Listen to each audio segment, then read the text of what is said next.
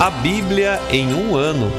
Uma experiência de encontro com Jesus Cristo, a Palavra de Deus.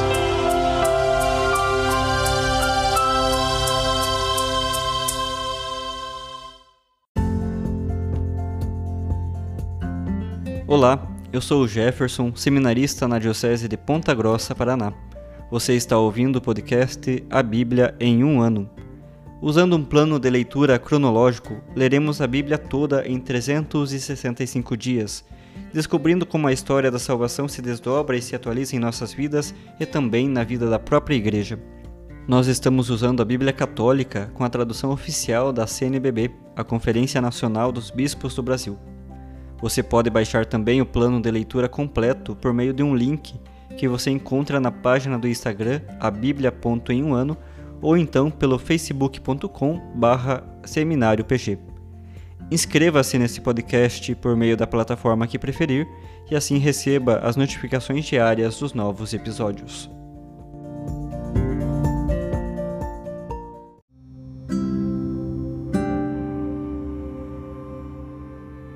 Olá, eu sou o Padre Jaime Roça, da Diocese de Ponta Grossa, no Paraná. Antes de iniciarmos a leitura e a escuta dos textos bíblicos propostos para hoje, peçamos que, pela ação de Deus, a Sua palavra frutifique em nossas vidas. Em nome do Pai, do Filho e do Espírito Santo. Amém. Senhor, envia Teu Espírito Santo para que eu compreenda e acolha a Tua palavra, que eu possa conhecer-te, amar-te, servir-te e louvar-te a fim de que pelo testemunho da tua palavra todos te adorem. Faze, ó Deus, que pela leitura da tua palavra os pecadores se convertam, os justos perseverem na graça e todos consigamos a vida eterna. Por Cristo nosso Senhor. Amém.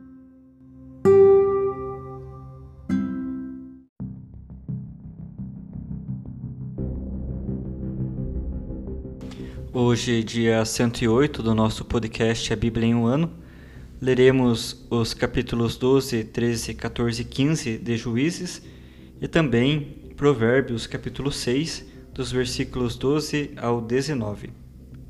Juízes, capítulo 12 Os efraimitas se reuniram e passaram para Safom. Disseram a Jefité, Por que foste combater os amonitas sem nos chamar para irmos contigo? Vamos atear fogo em ti e em tua casa. Jefité lhes respondeu: Eu e o meu povo tivemos grandes conflitos com os amonitas. Eu vos pedi socorro, mas não me livrastes das mãos deles. Percebendo que não tinha quem me salvasse, arrisquei minha vida.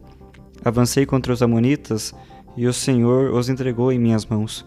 Por que subistes hoje para combater contra mim? Então Jefité reuniu todos os homens de Galaade para lutar contra Efraim os homens de Galaade atacaram os de Efraim, porque esses acusaram os galaaditas de serem fugitivos de Efraim, já que Galaade fica no meio de Efraim e Manassés. Galaade, então, se apoderou dos vales do Jordão que davam acesso a Efraim, e quando algum fugitivo de Efraim dizia: Deixa-me passar, os homens de Galaade perguntavam-lhe: És Efraimita? Caso respondesse não, mandavam-lhe dizer: Shibolete que significa espiga, e se não pronunciava certo e dizia Sibolete, agarravam-no e o degolavam nos vales do Jordão.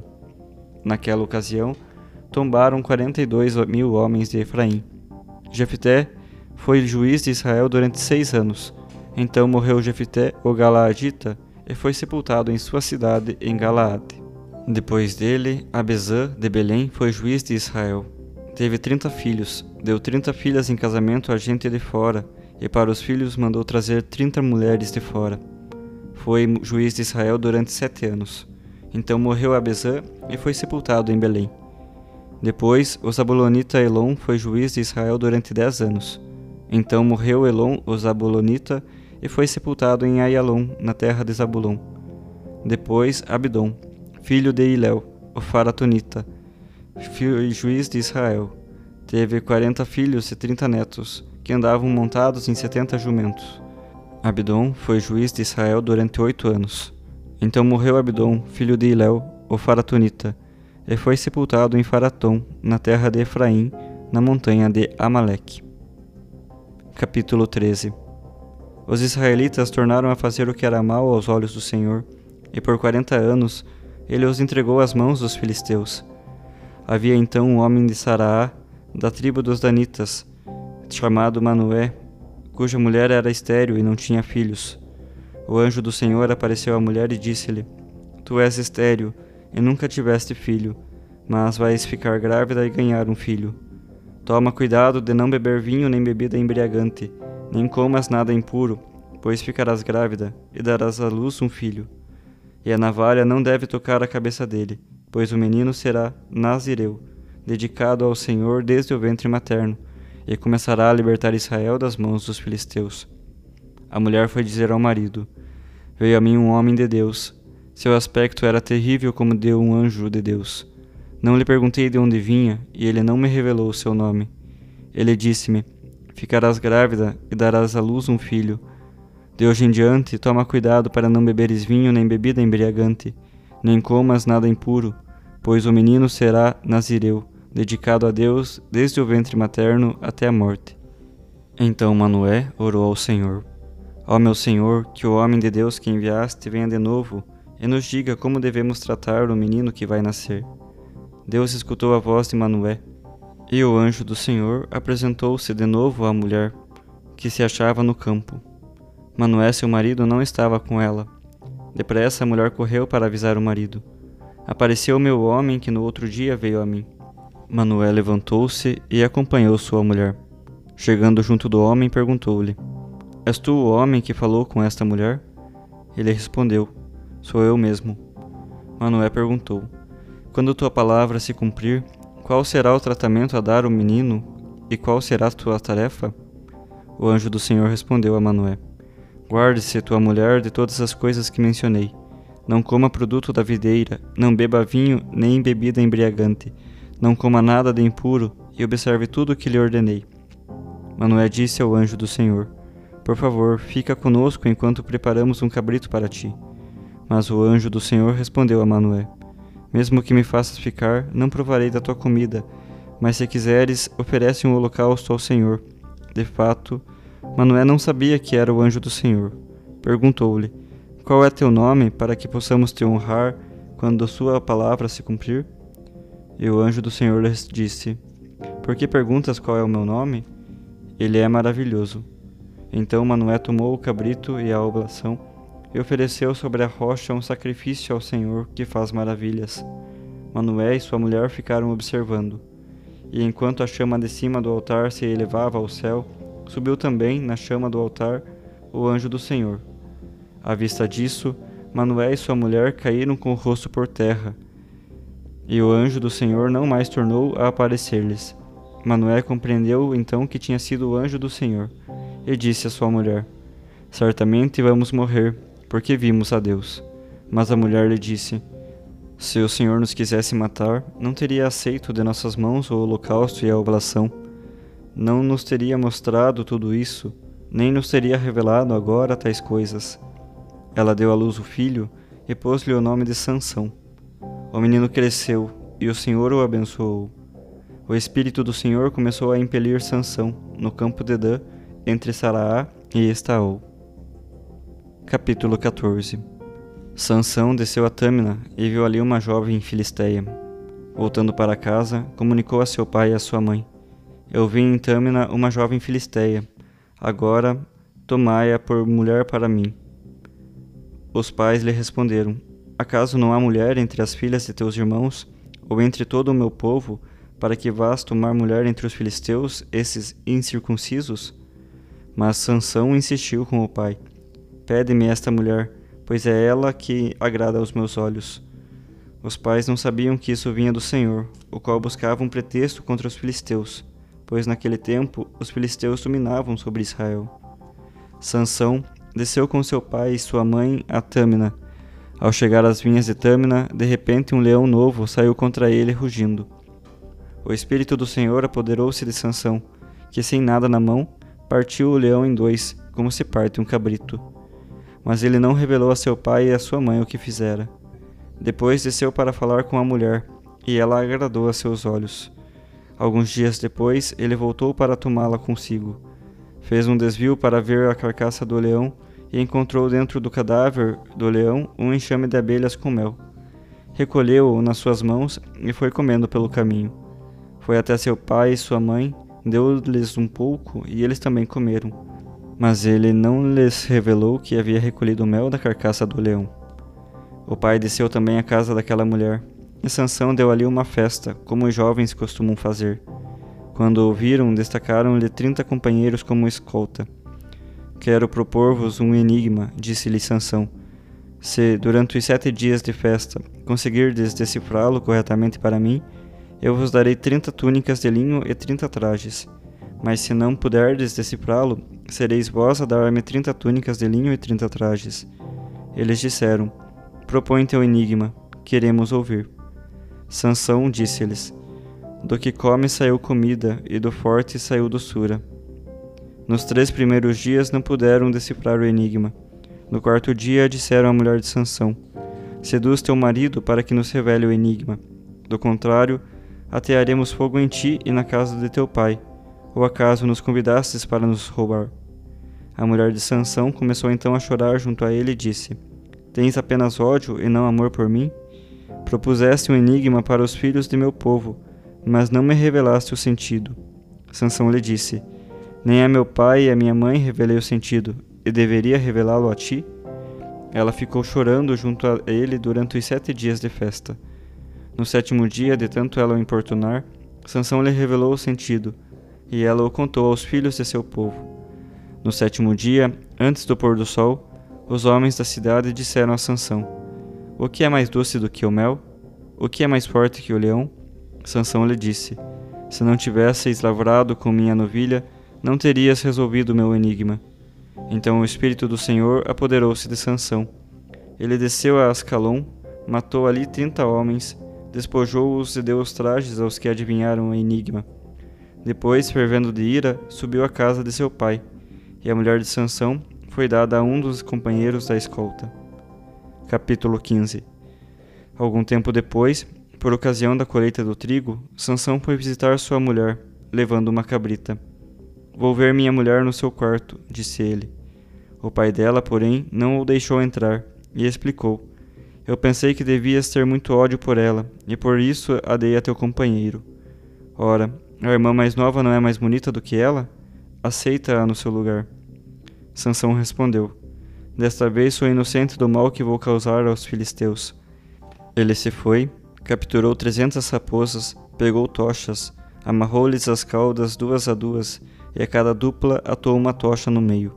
Depois acendeu as tochas e soltou as raposas nos trigais dos filisteus, incendiando tudo, tanto o trigo já empilhado como que ainda estava por ceifar, tanto as vinhas como os olivais. Os filisteus perguntaram: Quem fez isso? Foi Sansão, disseram, o genro daquele homem de Tâmina, porque esse deu a mulher de Sansão ao companheiro. Então os filisteus subiram e queimaram a mulher com seu pai.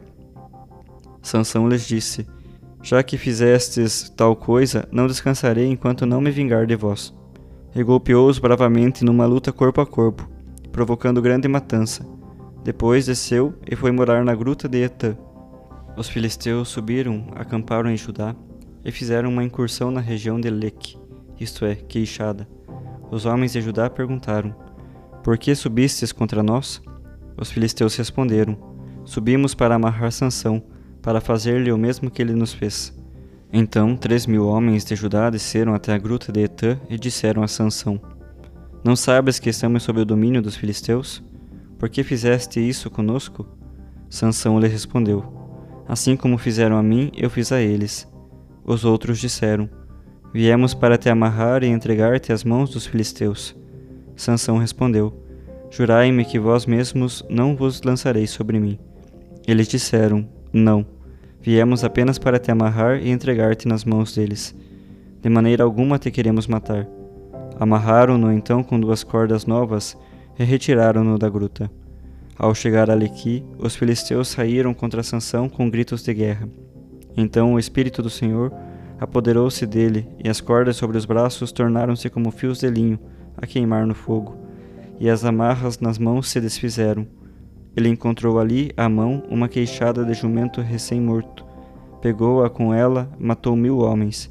Depois Sansão disse: Com uma queixada de jumento eu os amontoei, com uma queixada de jumento mil homens eu matei. Dizendo isso, jogou fora a queixada e chamou aquele lugar Hamatleki, que significa alto da queixada. Como estivesse com muita sede, Sansão suplicou ao Senhor: Tu concedeste pelas mãos de teu servo esta grande salvação. Agora, porém, vou morrer de sede e cair nas mãos desses incircuncisos. Deus abriu então a fonte que está em Lequi, e dela saiu água. Sansão bebeu, retomou alento e reviveu. Por isso o nome da fonte que se acha em Lequi é até hoje Fonte do Suplicante. Sansão foi juiz de Israel no tempo dos filisteus, durante vinte anos. Provérbios capítulo 6, versículos 12 ao 19. É um iníquo um ser inútil, o que anda com a falsidade na boca, pisca os olhos, bate com o pé, faz sinais com os dedos, trama perversidades em seu coração, maldade em todo o tempo, semeia discórdias. Por isso chegará de repente a sua perdição, e de improviso ele ruirá sem remédio. Seis coisas detesta o Senhor, e uma sétima sua alma abomina: olhos empinados, língua mentirosa, mãos que derramam sangue inocente, coração que maquina projetos perversos, pés velozes para correrem ao mal, a testemunha falsa, proferindo mentiras, e quem semeia a discórdia entre irmãos.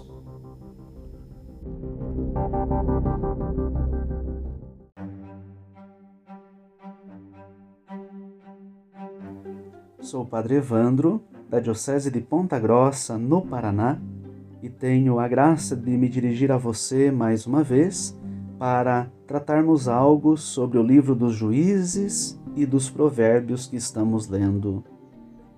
No livro dos Juízes aparecem hoje dois grandes juízes, juízes maiores, Jefté e Sansão.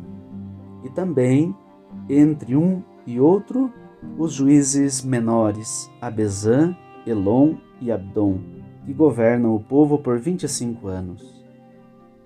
Interessante nesses textos perceber que a missão é resposta a um chamado e a um desígnio divino.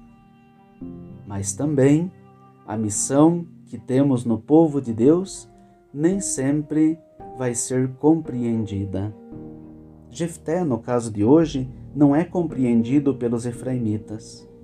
E, com os homens de Galaade, Jefté precisa derrotar os efraimitas. Depois ele morreu também. Sansão, para liderar o povo, passa por dramas interiores e também por grandes lutas. É o grande sofrimento daqueles que governam. Interessante, os textos de hoje nos destacam bastante Sansão. No capítulo 13, manifesta-se o porquê é que Sansão foi chamado por Deus. Novamente, porque os israelitas tornaram a fazer o mal aos olhos do Senhor e foram entregues nas mãos dos filisteus e os filisteus dominaram Israel por 40 anos, segundo o capítulo 13, até aparecer um anjo a Manoé e a sua esposa, que lhes prometem um filho que será separado e consagrado ao Senhor. Este filho é Sansão. Também o texto nos fala da oração e dos holocaustos oferecidos por Manoé e a sua esposa devido ao nascimento do filho. No capítulo 14 se fala do casamento de Sansão com uma filisteia. É Deus que vai conduzindo o seu povo. E no capítulo 15, Sansão queima os campos do seu sogro e depois se apresenta a morte do sogro de Sansão e também de sua mulher, e ainda a luta de Sansão contra os filisteus.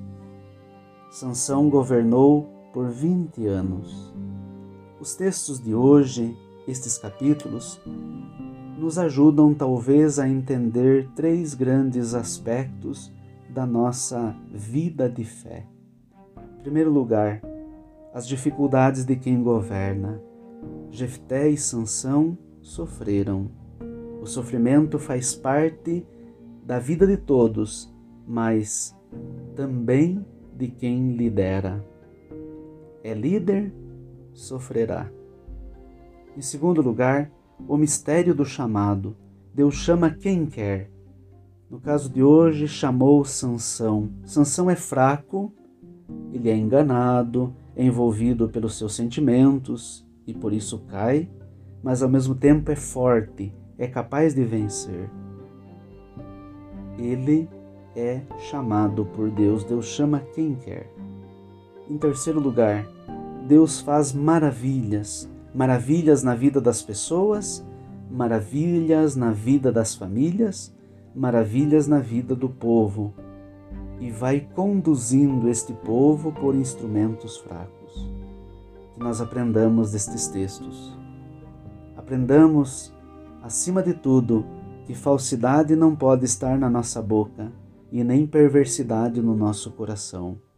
Também diz os versículos dos provérbios que lemos, daquelas coisas que Deus abomina. O que é que Deus não quer?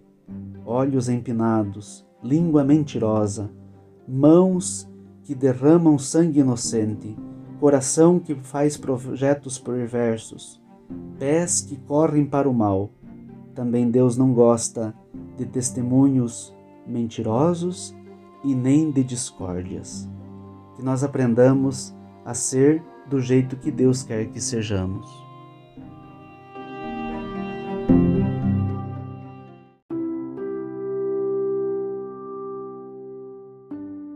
Querido irmão, querida irmã, após a leitura e a meditação da Palavra de Deus contida na Sagrada Escritura, peçamos que o Espírito Santo inspire as nossas ações a partir do mistério de Jesus Cristo, o Verbo encarnado. Oremos. Ó Deus, concedei ao vosso povo alimentar-se cada vez mais da vossa palavra e nela encontrar a fonte da vida. Por nosso Senhor Jesus Cristo, vosso Filho, na unidade do Espírito Santo. Amém. Quem vos fala é Dom Sérgio, bispo da Diocese de Ponta Grossa, no Paraná. Que desça sobre vós a bênção de Deus Todo-Poderoso, Pai e Filho e Espírito Santo. Amém.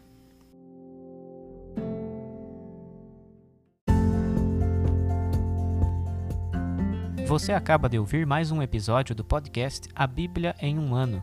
Continue nesse bom propósito de ouvir, ler e praticar a palavra de Deus. Rezemos por todos que estão fazendo este caminho de leitura da Bíblia. Procure também participar da sua comunidade. A permissão para uso do plano de leitura The Bible in a Year com Padre Mike Schmitz e Jeff Kevins foi concedida por Ascension. A versão original pode ser baixada em ascensionpress.com. Todos os direitos desse plano estão reservados à Ascension. Os demais conteúdos do podcast não são criados, revisados ou apoiados por Ascension. Até amanhã!